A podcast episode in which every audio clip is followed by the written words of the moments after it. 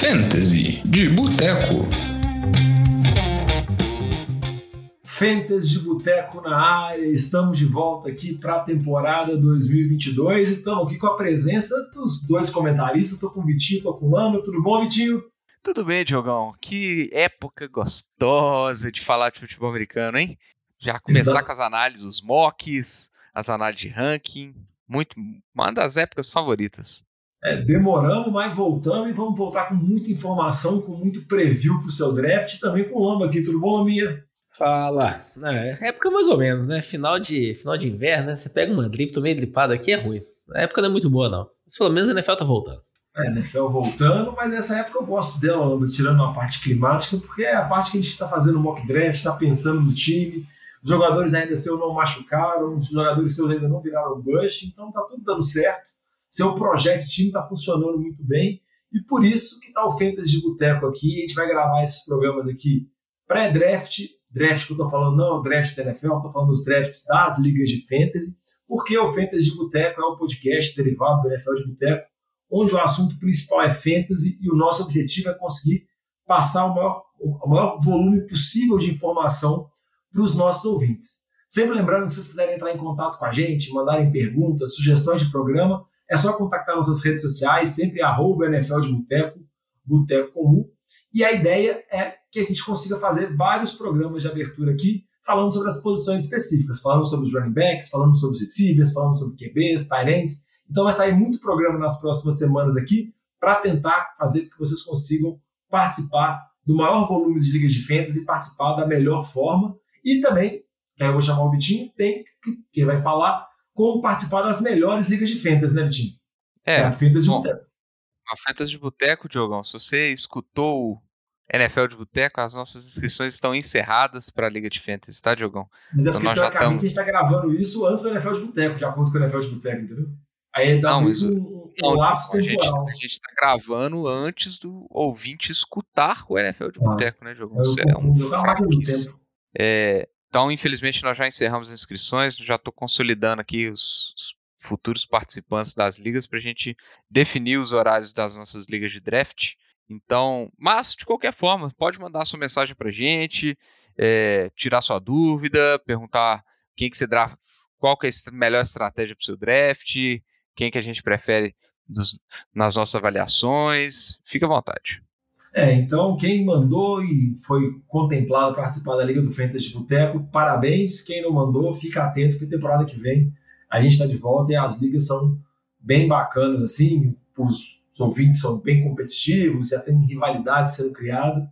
E é muito interessante, é muito bom jogar Fantasy para poder cada vez mais acompanhar a NFL. Então, como eu comentei, Fantasy de Boteco é um programa que a gente grava toda semana falando exclusivamente sobre Fantasy. Mas antes de começar a temporada, antes de começar as análises, falar sobre as lesões e tudo mais, a gente vai fazer uma recapitulação aqui para preparar você, nosso ouvinte, para o draft. Mas antes de começar falando sobre running back, que é o tema do programa de hoje, Vou pedir para o Lamba falar um pouquinho sobre onde que se pode jogar draft, quais são os sites principais, assim, um panorama bem rápido, assim, Lamba, só para que caso algum primeiro ouvinte esteja escutando, assim, um ouvinte novo, consiga se, se inteirar desse mundo, que é um mundo maravilhoso, esse draft, de draft não, de fantasy na NFL. Vamos lá. Não, em relação a isso, a gente tem tantas plataformas, sites que você pode jogar, é, e assim, cada um tem seus pontos positivos e negativos, mas acho que pega uma, combina com seus amigos e jogue. Todas têm aspectos muito bons aí. Mas as principais tem a própria NFL, né, mas acho que de todas que tem aí, talvez seja uma das, das piores, né, plataformas para você jogar o Fantasy, mas a NFL tem também no site deles. E além da NFL, a gente tem o da CBS, da ESPN, é, do Yahoo. Então acho que esses são os, os principais aí. Acho que o pessoal. Tem o Sleeper também, né? Sleeper. Então tem muitos, acho que assim, do Yahoo que a gente usa nas nossas ligas aqui, eu acho que funciona muito bem, o aplicativo dele é bem intuitivo, bem simples ali, então acho bem, a gente recomenda bastante aí, mas os outros também eu já vi, não, funcionam super bem. Em relação a ranking, análise, acho que o que mais tem hoje é conteúdo na internet, né?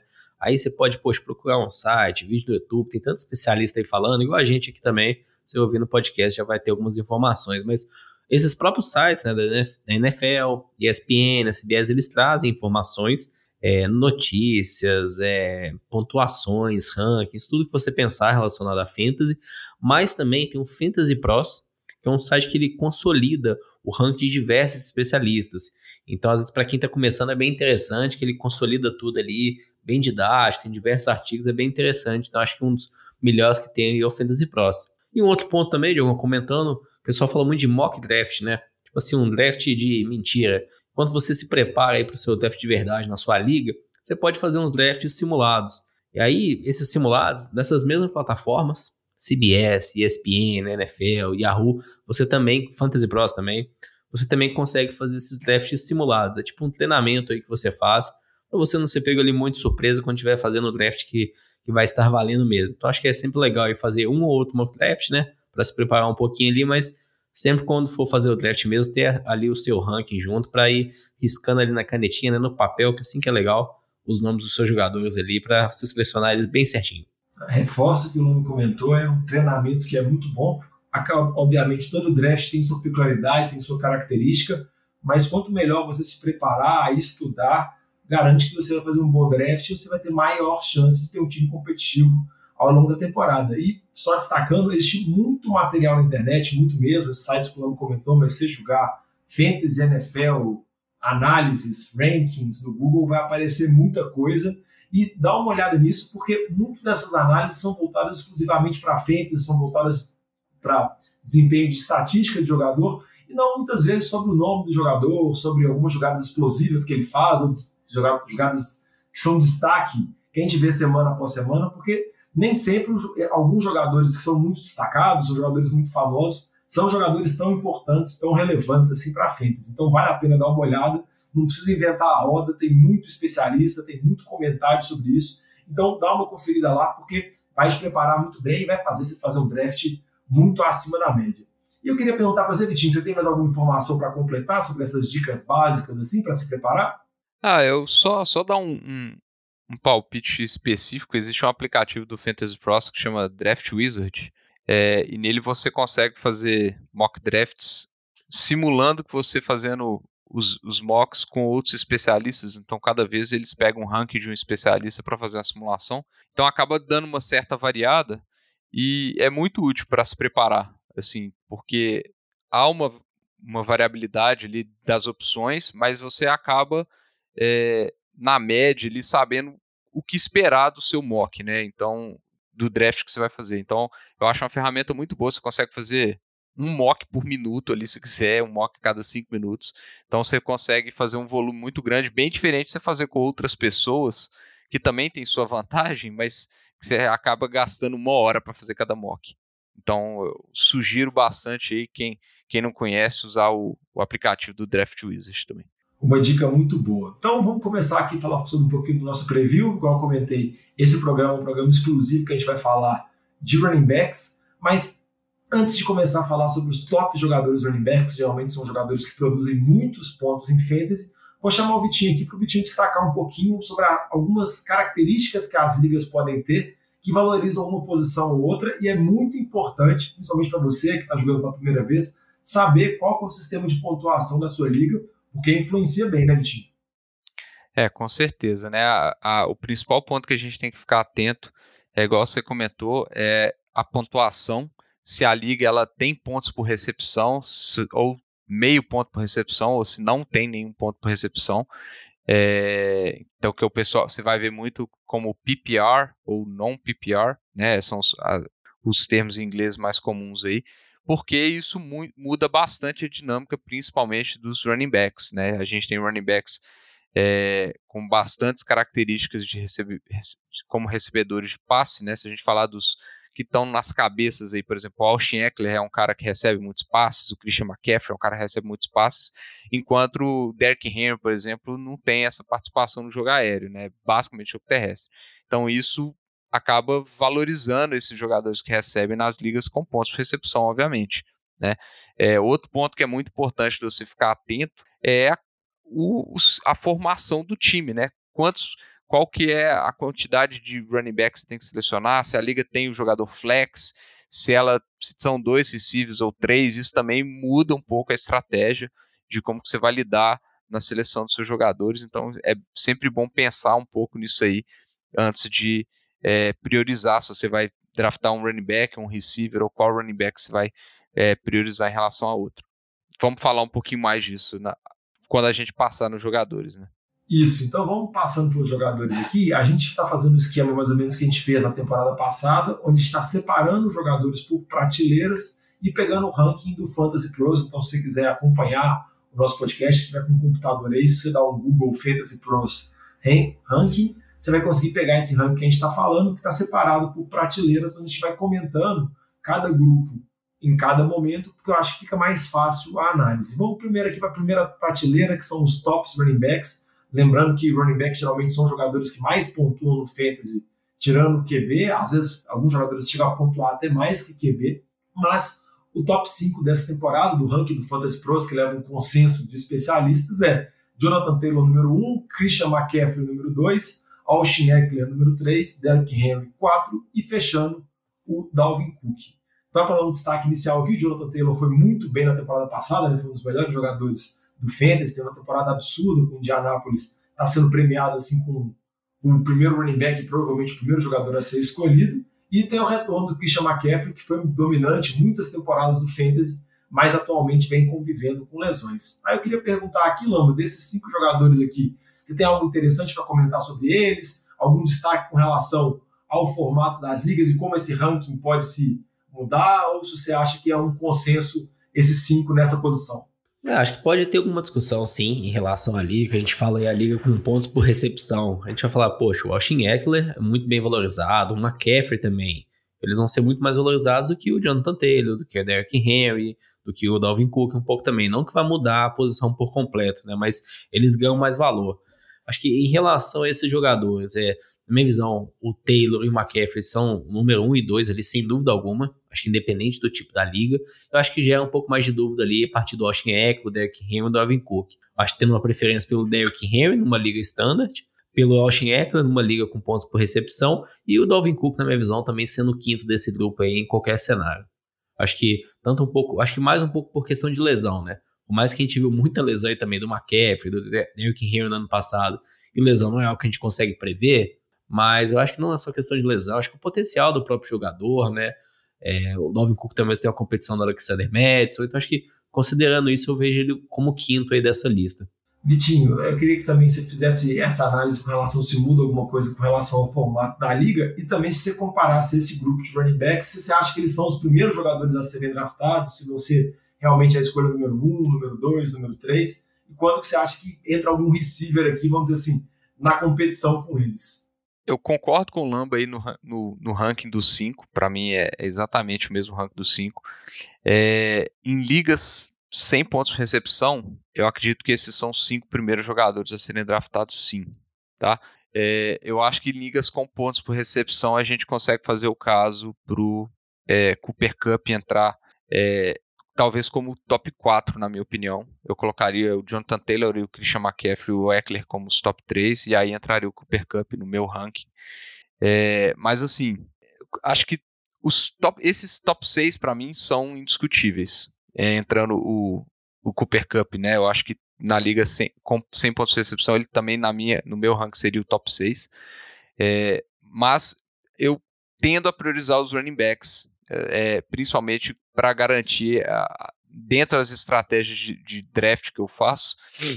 eu gosto bastante de tentar uma estratégia com um hero running back, que é aquele running back, vamos falar assim, que é praticamente garantido, né, exceto na situação de lesão, a gente pode até falar isso, é, você garante um running back ali como um ponto, vamos falar assim, um pilar do seu time, eu acho que qualquer um desses cinco aí, a gente pode até colocar outros do próximo tier é possível considerá-los também esse pilar do time, e você constrói o seu resto do seu time é, ao redor deles. Eu acho que a posição de, de, de wide receiver, embora eu acho o Cooper Cup, acho que a gente vai falar no preview de wide receiver, o Justin Jefferson, o Jamar Chase também, a gente pode colocar nessa lista. Eles são bem seguros e com alto potencial. Acho que a posição de wide receiver a gente consegue ter uma flexibilidade maior do que esses running backs que produzem num nível tão alto assim. Então eu, eu coloco, eu tendo a dar prioridade, se eu tivesse no top 5, a, a, a draftar um desses cinco running backs.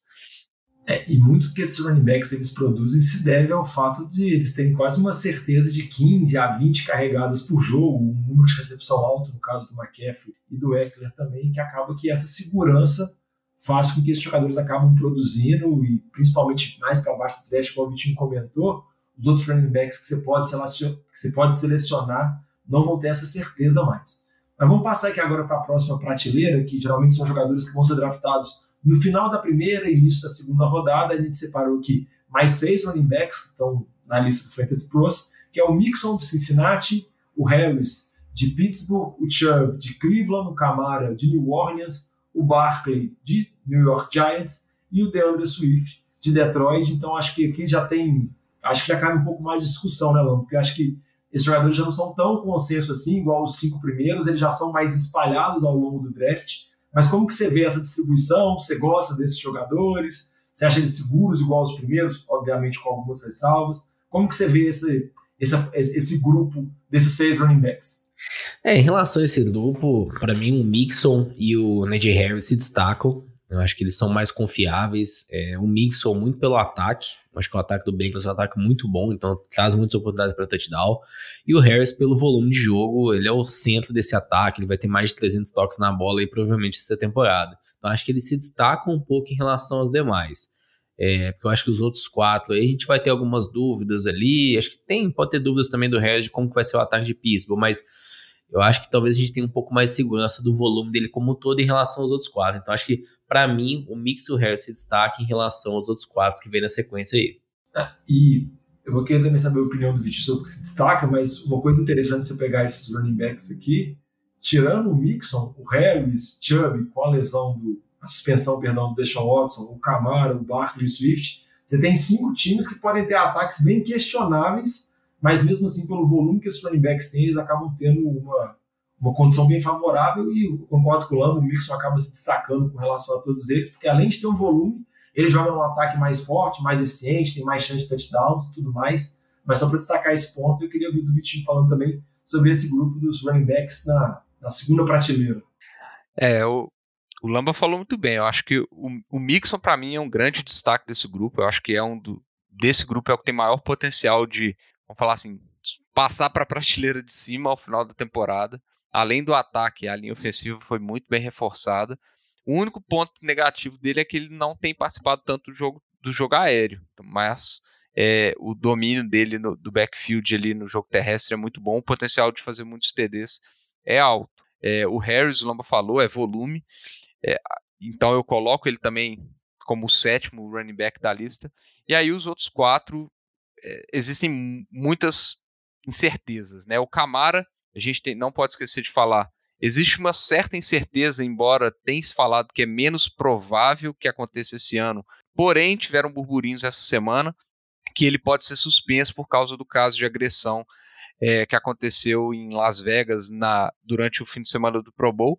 Né, ele, ele agrediu uma pessoa lá. Quem vai defender ele é o mesmo advogado que defendeu as mulheres do caso do Deshaun Watson, é o, o Tony Busby, e ele tá, já está acontecendo um movimento por uma, vamos falar assim, um pedido que a, que a NFL enderece o evento. Não que deixe passar isso, não deixe prorrogar para o ano que vem.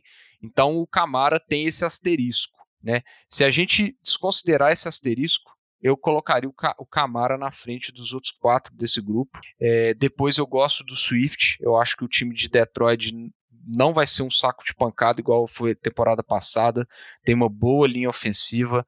É, e eu vejo o Swift como, principalmente em ligas com pontos por recepção, Tá? Ligas com pontos de recepção eu gosto bastante do Swift, mas mesmo em ligas sem pontos de recepção, eu vejo o Swift como um jogador que tem muito potencial de ter aquelas big plays.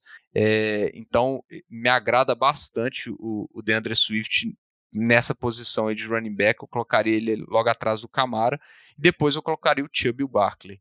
É, o Barkley, para mim, ele é o último dessa lista por causa do ataque de, do Giants. Eu acho que vai. Acho que dos, de todos esses times vai ser o pior ataque.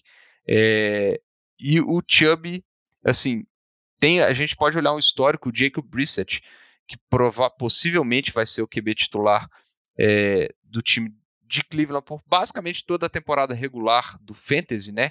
É, o, o Deshaun Watson só volta na semana 13, que é basicamente quase o fim da temporada regular. O histórico dos running backs que jogam com o Jacob Brissett são muito ruins no fantasy. Então, normalmente não é. Não, é, embora você pense, ah, ele ainda é um QB móvel, vai abrir espaço para running back, não é o que normalmente acontece.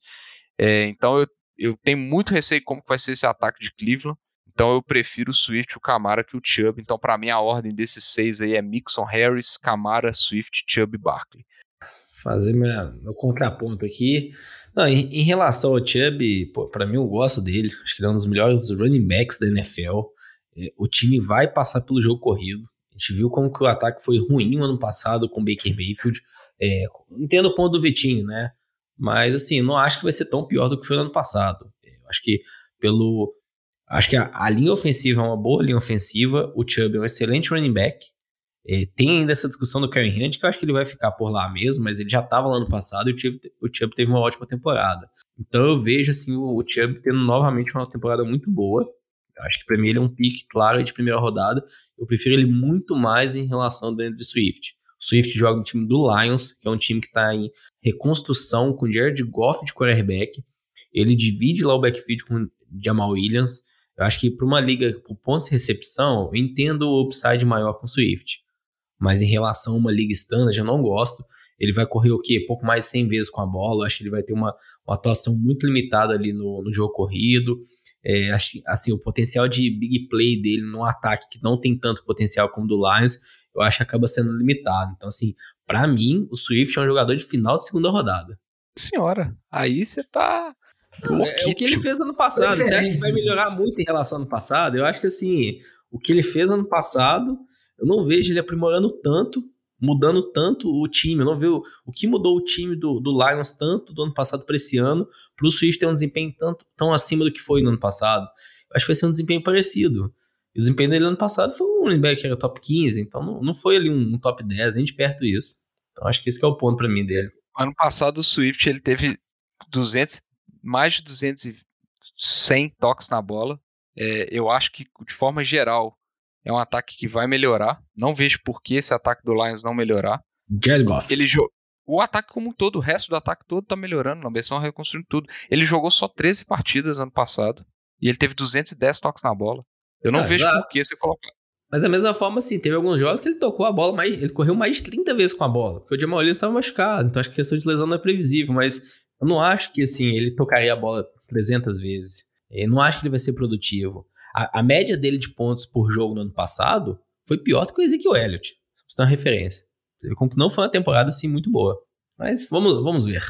É, são, são as famosas preferências que cada um tem. Eu só queria comentar um rápido aqui com relação ao Chubb. Eu acho que um ponto de asterisco que ficou muito grande com relação a ele é o que o Lomo comentou, a presença do Karen Hunt. Obviamente, se tiver alguma notícia, alguma atualização e o Karen Hunt sair de Cleveland, que eu não acho que vai acontecer, eu acho que a, o interesse pelo Chubb se torna bem maior, porque com o Karen Hunt lá acaba dividindo. Eu concordo com o que te falou, o receio do Jacob Brissett, mas eu não vejo um potencial tão grande assim. Eu acho que ele vai se manter lá no top 12, entre top 10 top 12 que ele foi ano passado, mas não vai conseguir bater lá próximo dos top, lá no top 5. Eu acho que para isso acontecer, precisaria que o Karen Hunt estivesse fora, machucasse alguma coisa e o ataque de Cleveland funcionasse bem com o Brissett. Mas vamos passar aqui agora para a terceira prateleira, que eu acho que agora já começa a ficar ainda mais questionável, fica ainda mais discutível os running backs, a preferência de cada um entra muito mais, porque se a gente estava falando de running backs que estavam sendo selecionados até o final da,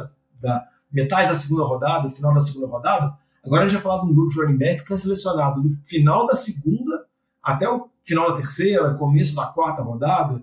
E dentro desse grupo de running backs tem vários running backs com características muito diferentes. Tem o Aaron Jones, running back de Green Bay, que vem de boas temporadas, mas está perdendo um pouco de espaço por conta do A.J. Dillon. Tem o Javante Williams, running back, indo para a segunda temporada em Denver. Tem o Fournette lá com o Tom Brady em Tampa. O James Conner, que teve temporada passada muito boa em Arizona. O Zeke, lá em Dallas, está caindo um pouco de produção, ficando mais veterano. O Bruce Hall, que é o calor dos Jets e o K-Makers vindo de uma temporada que ele teve lesão no Aquiles, só retornou lá para os playoffs, praticamente só para jogar o Super Bowl pelo Rams. E eu ia perguntar para você primeiro, Vitinho, desses running backs assim, até onde você confia, qual desses você gosta, porque aí o grupo começa a ficar bem mais diversificado, né? A gente está comparando mais um grupinho ali que está primeira, segunda, terceira escolha. Não, a gente está falando de jogadores que estão sendo draftados com quase 10, 15 posições de diferença. Então, a discussão fica bem. Começa a ficar mais significativa do valor da posição que ele está sendo draftado do que mesmo do valor do jogador e do que ele pode produzir em termos de fantasy. É, eu, eu, eu confio em quatro desses jogadores aí. É, no Aaron Jones, no Javonte Williams, no Fournette e no James Conner. Para mim, a lista finaliza aí nesse tier. É, e tem um aí que eu gosto bastante, que é o Fournette. É, pode, podem falar pela idade, pelo, pelo tempo que ele já está na liga, mas é um backfield que ele vai dominar completamente. É um ataque muito forte ainda. É, ele participou bastante do ano passado, tanto no jogo terrestre quanto, no jogo aéreo. Então acho que ele ainda vai ter uma presença bem firme nesse, nesse backfield. É, e, e ele ainda. A, a, os reportes são que ele se apresentou muito bem fisicamente. Então, assim, óbvio, a idade pode começar a pesar, pode se falar em, em lesão. É, todo mundo fala que quando o running back chega na marca dos 27 anos, é, isso começa a ser um problema. É, então, isso é inclusive uma, um ponto de asterisco que, tem, que, alguns especialistas estão colocando em cima do Dalvin Cook. É, mas o Fournette, eu acho que é, que é um cara que, que, vai ter uma segurança muito grande ali como um running back. Então, eu gosto bastante dele. E assim como eu gosto do Javonte Williams também. Eu acho que, principalmente se, se o Melvin Gordon, o espaço do Melvin Gordon seja reduzido, como está sendo falado, é, e ele também está inclusive lesionado, é, o Javonte Williams pode ser bastante utilizado. O próprio Melvin Gordon deu uma entrevista falando que o time pretende usar mais o Javonte Williams do que ele. É, ano passado foi basicamente uma divisão 50%, e o Javonte Williams ainda terminou muito bem o, o ano. É, e por fim, o, o, Aaron Jones, o volume de, em cima dele, mesmo com o Adrian Dillon, acho que vai ser muito grande, principalmente no jogo aéreo, então, principalmente ligas com pontos por recepção. Eu acho que ele vai ser um excelente running back ainda. Ano passado ele foi o segundo principal recebedor do time atrás do Devonta Adams e sem 160 targets do Devonta Adams, ele provavelmente vai ter muita participação nesse ataque também. É, e o James Conner, o último que eu falei que eu confio, porque eu ainda acho que ele vai tocar, carregar o piano também em Arizona. Eu prefiro os outros três bem à frente do James Conner. Para mim, o James Conner é um running back de, de terceiro round.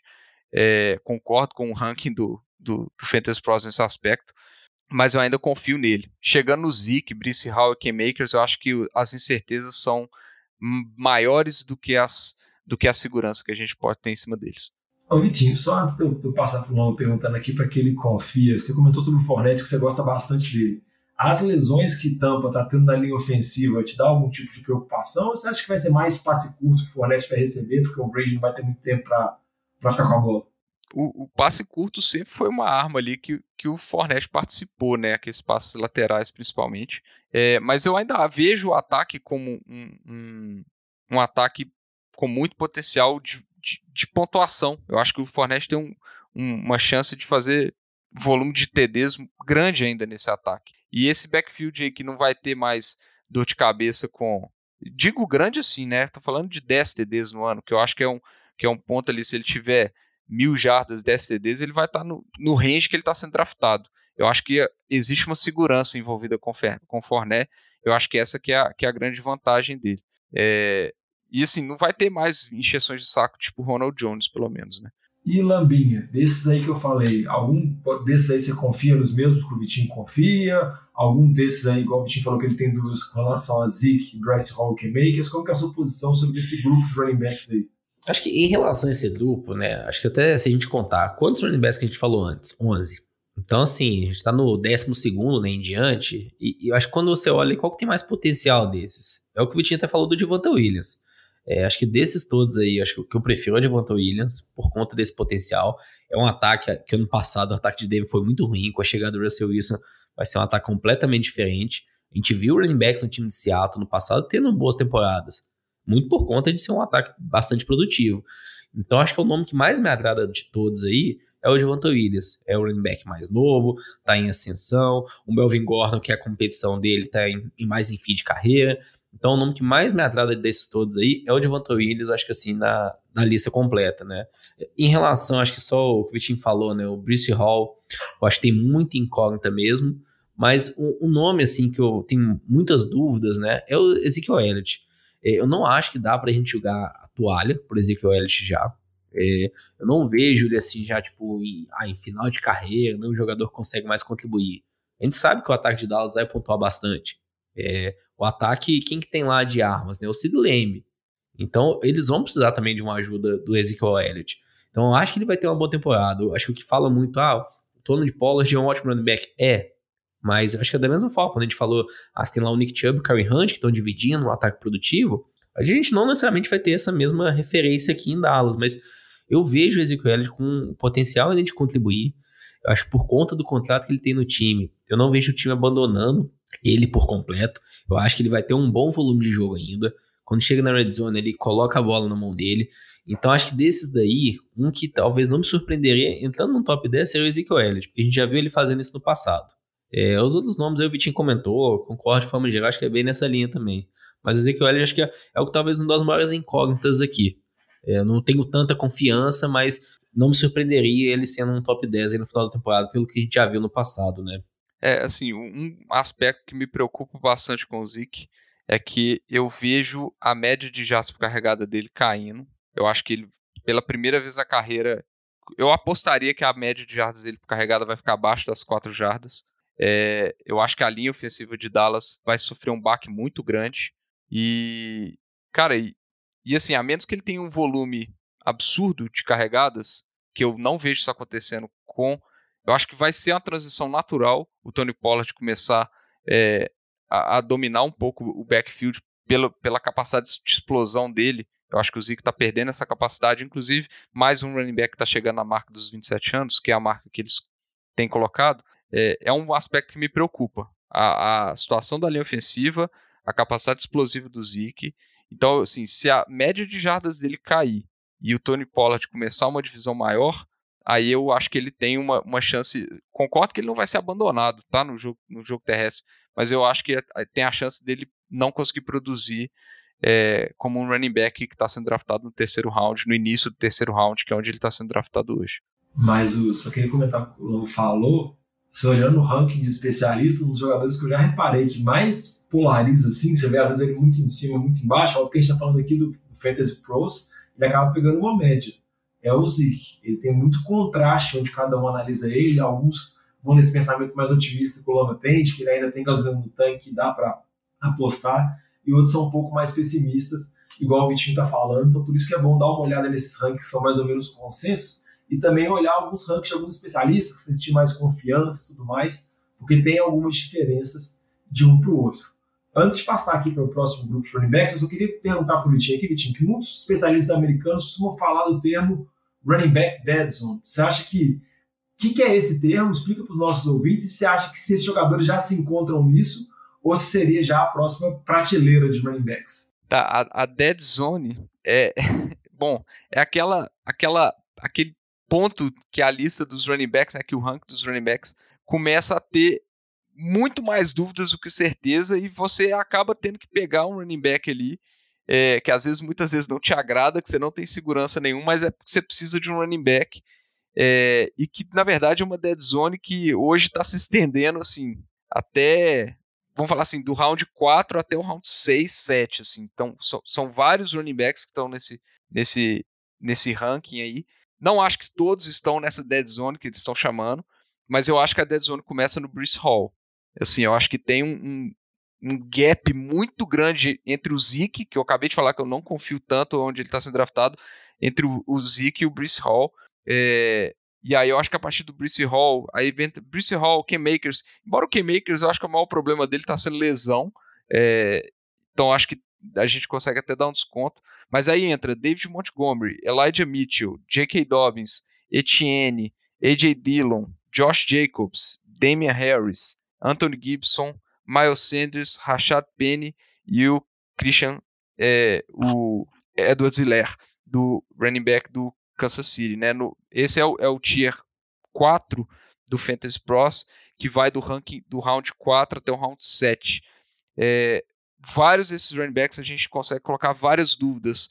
E dúvidas assim, fortes, né? Ou em situações de lesão que eles já se encontram, ou situação do ataque que eles se encontram. são ataques altamente questionáveis, ou em relação a qual papel que ele vai ter no time, se ele vai ser realmente um bel cow ali, que ele vai carregar o piano do time, é, ou se ele vai é, dividir muito o ataque. Né? Então, por exemplo, o Travis Etienne, que existem especialistas que colocam ele lá no quarto round, com um super hype em cima dele, é, que aí eu até acho justificável se for uma liga com pontos por recepção, mas tem outros especialistas que falam que existe um risco gigantesco em cima dele, dele não ser o, o, o, running back principal do time, com o James Robson voltando de lesão agora, que ele tem grandes problemas de proteção de passe. Então, assim, você começa a colocar tantas incertezas de como vai ser a divisão desse backfield, que se, se você gastar, por exemplo, um, round, um pick de round 5 com running back, que às vezes não vai ser nem o running back um do time, você já pode estar desperdiçando um pick muito grande. Acho que entra né, nessa dead zone por você não ter essa segurança, mas eu acho que existem níveis é, bem diferentes dentro dessa dead zone aí. Então, por exemplo, o David Montgomery e o J.K. Dobbins, e até o, eu acho que estão num, num, patamar assim, os dois estão com problema de lesão, mas eu acho que se eles conseguirem dominar o backfield, vai ser. É, e o Elijah Mitchell também, inclusive os três estão aí com retornando de lesão, mas se os três conseguirem se manter saudáveis, eu acho que eles realmente dominam o backfield. É, e aí eu acho que eles podem ter, inclusive, anos muito bons. Eu acho que o David Montgomery menos do que os outros dois por causa do ataque que ele está envolvido. O ataque de Chicago, para mim, é um ataque que tem grandes dúvidas esse ano. Mas o Elijah Mitchell e o J.K. Dobbs estão em ataques que normalmente produzem muitos pontos terrestres se eles se mantiverem saudáveis, sendo o running back um do time. É, ótimo, né? Vai ser, vão ser bons valores aí no quarto round. O Elijah Mitchell tem um asterisco a mais porque a gente vê que ano após ano o São Francisco usa a, a, a bagunça de running backs no backfield de São Francisco é muito constante, às vezes muito em função das lesões, né? Mas é, essa dead zone acaba sendo é, esse problema aí, né? Esses running backs que a gente não consegue ter uma garantia, uma confiança 100% e que a chance deles talvez virarem bust é muito maior do que a chance deles virarem um breakout, um cara que vai ganhar a sua liga, que vai ser o, o grande nome do seu time. É, se tivesse como escalar running back de São Francisco, essa entidade com certeza seria pique de primeira rodada, mas igual o Vitinho comentou, é sempre uma troca muito louca. O Elijah Mitchell que foi calor da temporada passada, teve muitos problemas com lesão, então gera muita dúvida e por isso que ele está nessa prateleira que a gente comenta de running back dead zone, que é muito mais incerteza do que certeza para cravar. Aí eu vou perguntar para você, Lamba, desses aí, o Vitinho já falou que são muitas incertezas, já listou o nome deles, mas algum desses você gosta mais, que você vê um potencial para conseguir bater um top 10, ou até mesmo para ser um running back seguro, um running back 2? Porque às vezes a gente fica sempre querendo bater a posição que está draftando, que está escolhendo. Mas às vezes você draftou o cara running back 15, 20, e ele retribuir esse valor, tá justo, tá ok, e pode desenvolver bem pro restante do seu time. É, exato. Eu acho que é, novamente, fazendo a contagem, né? Antes aí a gente falou o nome de 18 running backs. Então agora a gente já tá falando do pique 19, 20. Em relação a eles, o que eu mais gosto dessa lista é o J.K. Dobbs. É, acho que o Vitinho falou bem, né? Acho que lesão, acho que todos esses running backs aí estão convivendo com lesão.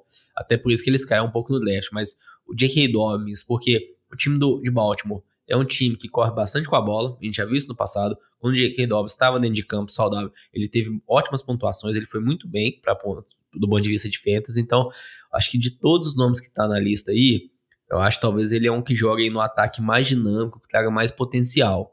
E ele na teoria, é o número um desse time. Então acho que é o nome que mais me agrada aí. Acho que pegando o que eu comentei do Zeke lá, que tem uma incógnita, acho que o outro também que a gente vê muita variação é o Travis Etienne. O Travis Etienne, talvez a gente falar assim, ah, será que ele tem um potencial semelhante ao que a gente está falando do Austin Eckler? O running back recebe muito bem a bola? Poxa, mas nem de perto o time do Jaguars é igual o time do Chargers, né? Trevor Lawrence não tá nem 1% do nível do Justin Herbert. Então, talvez seja a maior diferença aí, mas seria uma comparação que a gente poderia fazer de running backs. Acho que o que se espera muito do Etienne é isso. Acho que ele receber bastante as bolas. E em relação a isso, uma liga com pontos por recepção, ele tem muito mais potencial. Mas acho que eu, eu vejo o Etienne com potencial de dominar esse backfield, porque o James Robinson não é confiável, o time não confia nele, não à toa. Pegaram o Travis Etienne na primeira rodada do draft retrasado. Então, e o James Robinson já está machucado esse ano. Então, talvez a gente pode ver o Etienne dominando completamente esse backfield. Ele não vai ter 300 carregados, ele não tem um protótipo para isso. Mas poderia ser um running back aí terminando no top 12 no final da temporada. Lógico, dependendo do ataque do Jaguars também, de uma melhora, sem dúvida, do desempenho do Trevor Lawrence. Vai passar muito por isso. Mas acho que desses nomes aí, talvez tenha esse potencial aí do, do Etienne, mas que assim, é um potencial com uma probabilidade baixa. Não à toa ele tá saindo só na quinta rodada. E Vitinho, também falando sobre esse grupo aqui, só alguns running backs que têm nome, em drafts passados já foram selecionados em posições altas, primeira final de primeira rodada, início de segunda rodada. Só para você comentar rapidinho aqui, o Anthony Gibson nem precisa falar, porque eu sei que você vai comentar mais sobre ele mais para frente no programa. Mas Josh Jacobs e Miles Sanders, você acha que é justificado, vale a pena sim, ou pela posição pode ter determinado valor interessante no draft? É, o, o Josh Jacobs, eu tenho, assim, eu não tenho restrição com ele. Eu acho que é um running back seguro. Eu acho que ele vai ter o volume ali no backfield do, dos Raiders. Eu acho que ele vai ser a principal arma ofensiva terrestre ali. Então eu não tenho problemas com relação a ele. O Miles Sanders eu tenho uma, um problema que é lesão. O Miles Sanders toda off-season ele está lesionado. Ele já está com problema de, de hamstring, né, de problema muscular na, na perna. É, o Kenneth Gainwell, que também estava com lesão, está se recuperando. Ele que jogou é, o segundo jogo na pré-temporada agora. É, então, assim, o ataque de Filadélfia no passado, pelo menos talvez ali nos, nos dois terços finais da temporada, foi só jogo terrestre. Se ele se mantivesse assim, eu até gostaria do Miles Sanders. Eu acho que ele é um, na sétima rodada, acho que ele é um bom pique. É, porém, ele tem que pelo menos se manter saudável a linha ofensiva é muito boa. É, pode ser que o Philadelphia ainda tente estabelecer bastante jogo terrestre, mas ele acaba, se ele for draftado antes da sétima rodada, eu acho que o valor começa a, eu acho que já, já perde o valor ali. Eu acho que tem alternativas melhores em outras posições, é, até QB, que você pode estar tá draftando um, um QB talvez top 5, top 6 ali nessa posição, um Tyrande ali dentro dos top 7. Eu acho que eu prefiro uma alternativa dessa do que gastar um pique num running back que não está jogando, está lesionado, está com uma competição no backfield, embora seja um bom, um bom backfield para estar tá tendo uma competição. É, mas assim, o histórico de lesão dele acaba com o valor dele. O Antônio Gibson nós vamos falar, porque é outro tipo de problema, mas que também está caindo no, no, mesmo patamar ali do Miles Sanders, na minha opinião. E só para não falar de coisa ruim, eu só quero uma opinião rapidinha sua, Lamba, sobre um que eu vi que tem uma hype sobre ele, só que também acho que acaba contrastando muito especialista. Eu queria ver o que, que são suas palavras sobre ele. AJ Dillon, running back de Green Bay, que vem ganhando espaço da temporada passada, mas tem o Aaron Jones ainda lá. Você acha que ele pode ser um breakout nessa temporada ou você acha que a divisão de touches vai fazer com que não dê para esperar muita coisa dele? É, Assim, dá para você esperar uma boa temporada, mas não um breakout de terminar no top 10, a menos que tenha uma lesão do, do Aaron Jones. Acho que sem lesão do Aaron Jones, é, o AJ Dillon vai ter uma temporada é, normal ali de running back, talvez ali top 25, eu diria. Eu não sei se ele vai passar muito disso, porque ele o que, que eu acho que é a provável dinâmica desse ataque do Packers, que é o que a gente viu ano passado. O AJ Dillon correndo mais com a bola, então ele tem mais corridas do que Aaron Jones, mas Aaron Jones recebendo mais passe. E mesmo na liga standard, um passe vale muito mais jardas do que uma corrida. Porque você consegue, em média, mais jardas recebendo um passe do que correndo uma vez com a bola. Então, com isso, acho que o Aaron Jones ainda é o dono desse backfield. Ele vai participar mais no jogo aéreo. Então eu vejo ele terminando a temporada e é o que reflete bem nesses ranks que a gente está vendo aqui.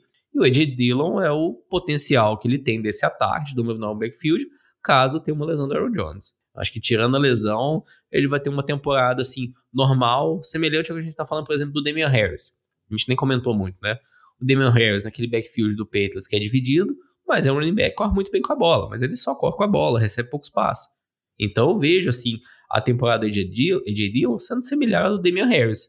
Só que o Damian Harris não tem esse potencial de algum companheiro do seu time ele lesiona e ele vai dominar completamente esse backfield, né? Sem contar o time do Packers também tem mais potencial do que o time do Patriots. É, interessante. Vamos passar aqui agora para o grupo final. Eu nem vou listar os nomes porque já começa a ficar bem extenso e fazendo a contagem que o Lamba fez no programa em outros momentos, a gente já passou mais de 30 running backs. Então, pensando numa liga com 12 times, que geralmente é o padrão, com dois running backs para ser escalado, a gente está falando agora de jogadores reservas, ou pelo menos que são draftados um pensamento de serem reservas. Eu ia perguntar para você, Vitinho, desse grupo, assim, dessa prateleira, que aí tem trocentos mil running backs, running backs calouros, running backs reservas de time, running back que acaba dividindo muito backfield. Tem alguns que você gostaria de destacar, que vale a pena olhar, que vale a pena, assim, no final do draft, guardar, assim, anotar o nomezinho dele para tentar buscar, que pode ser um jogador que pode render frutos ao longo da temporada? É, vamos lá, tem, acho que tem um nome que está se destacando aí nessa, nessa pré-temporada, que é o Damian Pierce, o running back calouro de, dos Texans. É, o backfield dos Texans hoje é basicamente o Marlon Mack, é, o Rex Burkhead e o Damian Pierce. E aparentemente o Damian Pierce está ganhando o, o, vamos falar assim, a posição de titular nesse time. Teve um primeiro jogo de pré-temporada muito bom, muito dinâmico, muito versátil, muito explosivo. É, então, assim, ele já está sendo um running back que há, duas semanas atrás ele estava. A, a posição média que ele estava sendo draftado estava, sei lá, no décimo round, na posição 120 mais ou menos. E hoje ele já está ali basicamente no round 7. Então é um running back que está subindo de elevador nos rankings aí. E que, se ele for isso tudo, mesmo que o ataque do, do Houston não seja tão é, empolgante, para você estar tá pegando um running back titular no round 7 ali, é, é, eu acho um, um, excelente pedido. Tá? É, outro running back que eu acho que pelo valor que ele está sendo draftado eu gosto é o, o, James, o próprio James Robson. Eu ainda tenho grandes dúvidas como que o, o Travis Etienne está tá sendo, tá sendo cotado é, e vai ser utilizado. Então, assim, pegar o Travis Etienne no round 4, 5, que é onde ele está sendo draftado, ou pegar o James Robson, acho que ele está sendo draftado, sei lá, próximo do, do round 8, 9, eu acho, ainda prefiro gastar o pick no James Robson hoje, né? É, e tem um nome aí que é, que é mais pelo time que ele joga, que é o James Cook. É, então, running back calouro de Buffalo. Lá a gente sabe que tem o Devin Singletary, tem o Zach Moss, que todo ano está lesionado, embora ano passado, tem, acho que ano passado também sofreu lesões, mas que estão falando muito bem nessa pré-temporada. Inacreditavelmente estão falando bem do Zach Moss nessa temporada. Então, assim, é uma disputa muito grande para o James Cook ganhar, mas é uma peça que há muito tempo eles estão procurando nesse time de Buffalo. É um ataque dos melhores da NFL. Então, se por acaso ele ganha um espaço nesse backfield, pode ser uma peça interessante. É, então, acho que são os nomes que eu mais destacaria nesse grupo aí. Olhando em, em, ligas com pontos por recepção, é um outro ponto que eu, que eu destacaria, um outro nome aí, talvez seria o Ramondre Stevenson, do, de New England, que é um cara que ele joga em, em, em passes, é, mas que ele também pega carregadas. Então ele não é só um running back de passes, embora ele não dispute os passes com Damian Harris. Ele vai acabar disputando passes lá com o Ty Montgomery, mas ele está sendo bem falado também nessa off-season, é um cara que está subindo nos rankings. Então eu ficaria de olho também, principal, principalmente em ligas com pontos por recepção, no Ramondre Stevenson. E Lambinha, você concorda com esses destaques do Vitinho? Algum, desse, algum outro você gostaria de destacar? Por exemplo, o Cordarelli Peterson, que teve a carreira ressuscitada em Atlanta. Algum desses você gosta, assim, do running back mais pro fim do draft que você acha interessante? Ah, em, relação ao Cordarelli Peterson, eu não gosto. É, Matt Ryan saiu, o time vai com o Marcos Mariota. Acho que vai ser um ataque bem ruim essa temporada. E, o que eu vejo aqui desse grupo é assim: não pegue um running back que que ele ou é o segundo do time, ou vai ficar disputando a temporada inteira, o ataque não tem tanto potencial. É, eu acho que assim, um caso do James Robson, é, assim, a temporada passada, o Etienne não estava aí, ele, o James Robson não teve uma temporada boa, tudo bem que teve lesão, mas não acho que ele tem mais potencial, assim, acho que já, já foi, já passou. É, em relação ao Chase Edmonds, né? Poxa, Miami tá ele, tá o Sonny Michel, tá o Harry Morse, olha que confusão, né? Então não acho que esses backfields eu gosto muito. Acho que eu, eu prefiro muito mais o que o Vitinho falou do, do, James Cook. Poxa, ele tá no ataque tem muito potencial, né? Poxa, pensa ali o Karen Hunt e Tony Pollard. O que, que o Karen Hunt e Tony Pollard vão virar se tiver uma lesão dos running backs que estão na frente, né? É um potencial gigante. Eu acho que assim, se todo mundo machucar o Chase Edmonds, eu não acho que ele vai ter uma temporada excepcional. É, o James Robson, poxa, eu não acho que se o Etienne machucar, ele vai ter uma temporada tão boa como o Tony Pollard teria se o Zico machucasse, como o Karen Hunt teria se o Chubb machucasse. Então acho que desse grupo aí, eu ia muito mais pelo upside, que o Vitinho falou de James Cook, e colocando aí junto também o Karen Hunt, Tony Pollard aí, que são reservas assim com muito potencial. Só colocar uma observação, Lamba. Você falar que o James Robson já passou, o cara tá na terceira temporada da NFL. Na segunda temporada dele foi o ano do Urban Meyer, que o time inteiro de Jacksonville foi uma desgraça. Então, assim, eu acho que pelo menos um, um pontinho ali de confiança para um running back que ele pode ter ali quase 200 toques na temporada, carregadas na temporada, eu acho que é muito potencial para um jogador estar tá sendo draftado na nona rodada, velho. É, é só, só é, a visão é o, o draft do, do Travis Etienne acho que mostra o que eles pensam do James Robinson. Então, e nem colocando aqui o, o, que o James Robinson tá machucado nesse momento, né? Mas eu acho que o draft aí reflete um pouco da visão do time do Jaguars em relação a ele, né? Por não ter sido um pick alto de draft, eu acho que eles tiram um pouco do, do mérito dele ali, né? É, vamos passar. Eu ainda acho que é tudo uma aberração da, da, da, da fase Urban Meyer desse time, tá? Porque assim, você pegar o James Robinson, foi um draft free agent, que ele teve uma das melhores temporadas de calor da NFL em 2020, você falar que você não está satisfeito com o que ele produziu, eu acho que é só o que se esperava da hype, é muito mais a hype Travis Etienne do que um demérito do James Robinson, e o que pode estar acontecendo é que eles não estão vendo o Travis Etienne. Pode acontecer o Travis Etienne não produzir no jogo terrestre o que o James Robinson pode produzir. Então, assim, eu, pelo valor, não estou falando que é pelo talento, pelo valor. Você pegar ele no nono round, um cara que pode pegar a primeira, segunda descida do time, eu acho que é um ótimo valor. Nesse só, só o, o, último comentário aqui. Philip Lindsay foi um left free agent, Pro Bowl, duas temporadas excepcionais, depois sumiu. Então, eu acho que esses jogadores que não estão, não são big de draft, é, assim, o momento que ele tem uma caída de produção, que o James Robinson teve no ano passado, eles acabam subindo na NFL. Então acho que talvez vai ser um caminho semelhante que a gente viu no Philip Lindsay, vai ser pro James Robinson. Infelizmente para ele. É, Vitinho, até parece que você não conhece o nosso grande amigo Lamba, entendeu? Eu vou anotar é. esse que ele tá falando de James Robinson, porque quando a gente for fazer o draft na nossa liga, você vai ver quando chegar na oitava rodada quem que ele vai draftar, entendeu? Tem que aguardar, porque tem muita malícia aqui, e essa é a parte que eu quero ver se vocês vão ser maliciosos com os nossos ouvintes ou não, porque é a parte do pitaco do Fantasy, então eu vou pedir para vocês, cada um me dá um jogador breakout, que é um jogador que vai que está sendo draftado na posição, mas vai conseguir alcançar um nível bem acima do que está sendo draftado, então ele tem que melhorar, tem que desenvolver ao longo da temporada, e um Bush, um jogador que vai dar errado, um pick de draft provavelmente está jogando fora. Então, primeiro aí, Vitinho, diz aí quem que você acha que pode ser um bom breakout para essa temporada. Oh, o meu breakout para a temporada é o Javonte Williams. O Lamba falou bem dele aí, então vou ter que concordar com o Lamba.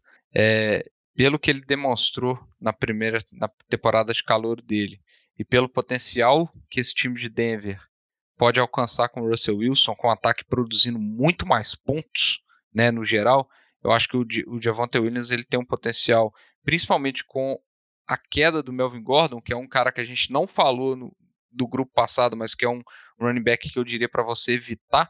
Eu acho que o Javante Williams tem tudo para ter uma temporada muito produtiva, com muitos TDs, com muitas jardas, muitas carregadas e, e um segundonista ali, jovem ainda, eu acho que é um grande candidato a breakout esse ano. Lamba, seu breakout aí? Breakout, J.K. Dobbs. Vamos ver aí se, se ele consegue sobreviver a essas lesões que estão assolando a carreira dele, mas Acho que se ele conseguir passar pelas lesões, conseguindo ficar um pouco saudável, é, tem tudo para ter uma ótima temporada aí, como a gente vê ele brilhar em alguns poucos jogos já. Então, breakout de Avonta Williams, running back de Denver do Vitinho, e J.K. Dobbins, running back de Baltimore pro Lamba. E aí, Vitinho, me fala aí quem que é seu bust? Quem que você acha que nessa temporada vai mandar muito mal? Vitinho, acho que seu bust foi tão mal assim que você não desligou, você não ligou o microfone. Então, vou te dar mais uma chance você falar. Me desculpa, me desculpa. Bom, eu ainda acho que, que o Zeke eh, tem grande chance de ser um bust. Eu não, não sou um cara que tá, draftando o Zeke geralmente nas minhas ligas. É, não gosto do valor dele no início do terceiro round. Eu acho que tem outras opções melhores, principalmente na posição de receiver que saem ali. Então eu, eu acho o Zeke uma grande chance de bust. É, mas eu acho que o grande bust aí que está se desenhando já é o Antonio Gibson. É, além de jogar num ataque que eu acho que vai ser um ataque bem ruim é, em Washington, é, tá, tudo está se desenhando para que ele acaba, que ele acabe perdendo a posição de running back titular ou que ele tenha sua participação bem limitada. A gente já sabe que ele não joga terceiras descidas. Lá a gente tem o. J.D. McKessick, é, que joga as terceiras exercidas no time de Washington. É, então isso já limita a produção dele. Ele, tá, ele teve problemas de fumble na temporada passada. Ele começou a pré-temporada com fumble no, na pouca participação que ele teve no jogo. Depois ele já foi meio que colocado de lado. É, tem o calor, o Brian Robinson, tem jogado melhor que ele nos training camps. Então é inclusive um, um um sleeper aí para ficar atento, o Brian Robinson Jr. É, e, cara, você vê as leituras do, do Antônio Gibson em relação à linha, a paciência, a falta de paciência que ele tem atrás da linha ofensiva e conseguir fazer as leituras corretas do, dos gaps, etc. Eu acho que isso está sendo percebido pela comissão técnica ele está perdendo muito espaço. Então, ele está sendo draftado por volta do sexto round, quinto, sexto round é, para um running back que ele não joga terceiras descidas e pode perder espaço ao longo da temporada para um running back calor, espaço traduz assim to toques de bola, né, carregadas, é, tem baixíssimo potencial. Então acho que o Antônio Gibson está se tornando um, um, grande candidato a bust aí. E Lambini é o seu bust, que eu acho que você já comentou ao longo do programa, só para você reforçar mais uma vez. Não, o bust para mim, em relação à posição que ele está sendo draftado, é, é o DeAndre Swift. É, para mim, ele não é um running back aí de muito de segunda rodada. Para mim, ele é mais um running back de terceira rodada quando a gente fala uma liga standard. Acho que tem a divisão com o Jamal Williams, que tá lá nesse time do, do, Lions também. É um time que o ataque é limitado. Tem lá o Jared Goff como quarterback, então a gente não podia esperar muito mais. O corpo de recebedores, a gente vai falar, ah, tem uma expectativa para St. Brown, ele tem uma melhor temporada, ok, mas e quem mais, né? Você não tem grandes nomes, então não é um time que ameaça muito no jogo aéreo. É, é um time aí que as principais peças são os dois running backs, então as defesas vão marcar mais os dois running backs.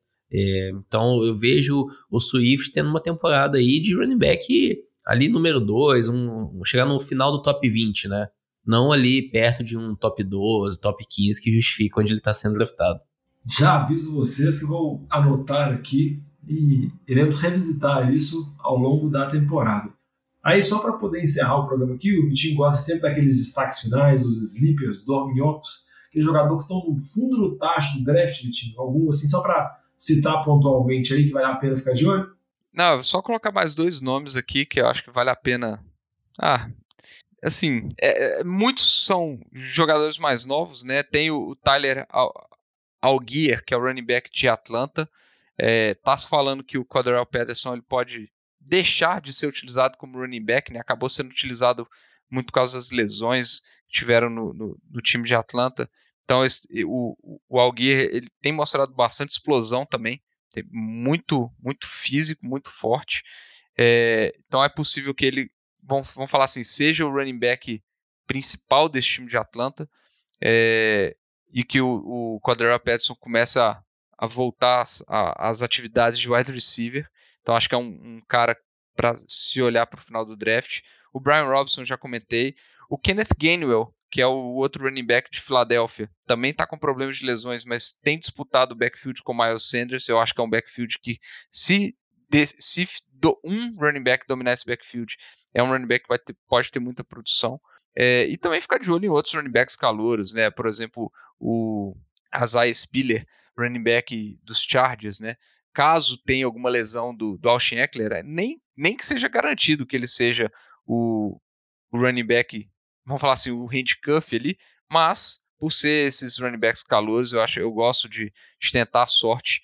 É, às vezes tem mais potencial no, nos calores, então eu, eu, arriscaria minhas fichinhas dos últimos rounds nesses, nesses nomes aí. É, vale a pena ficar de olho nessas dicas e podem saber que vão ter essas dicas para todas as outras posições. A gente vai gravar um programa sobre receiver, vamos gravar também sobre Tyrene, sobre QBs. Então, segue as redes sociais, sempre arroba NFL de Boteco, Boteco Comum. Segue lá no Instagram para ficar de olho quando saem os programas feitos de Boteco, porque a gente vai tentando gravando e soltando esses programas preparatórios para o draft. Vamos encerrando por aqui, porque o programa já está longo, teve muita discussão, muita informação. Agradecer mais uma vez a presença dos dois aqui. Muito obrigado, time. Valeu, Lambinha e vamos fechar aqui o nosso Fantasy de Boteco, retornando para uma temporada com muita informação e muita emoção no Fantasy. É isso aí. Valeu, Diogão. Valeu!